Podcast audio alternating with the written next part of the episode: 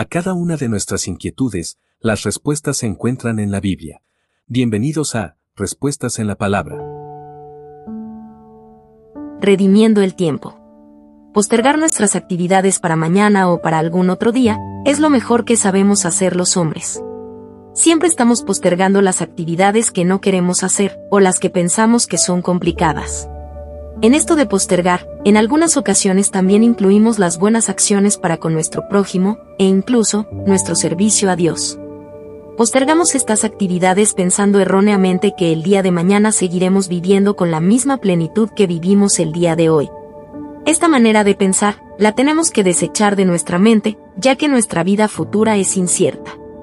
Hoy tenemos salud y vida, pero el día de mañana no sabemos si despertaremos de nuestro sueño, o nos quedaremos atrapados en él para siempre.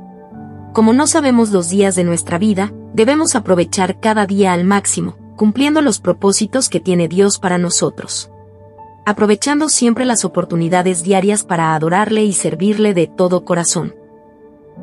Efesios capítulo 5 versículo 16.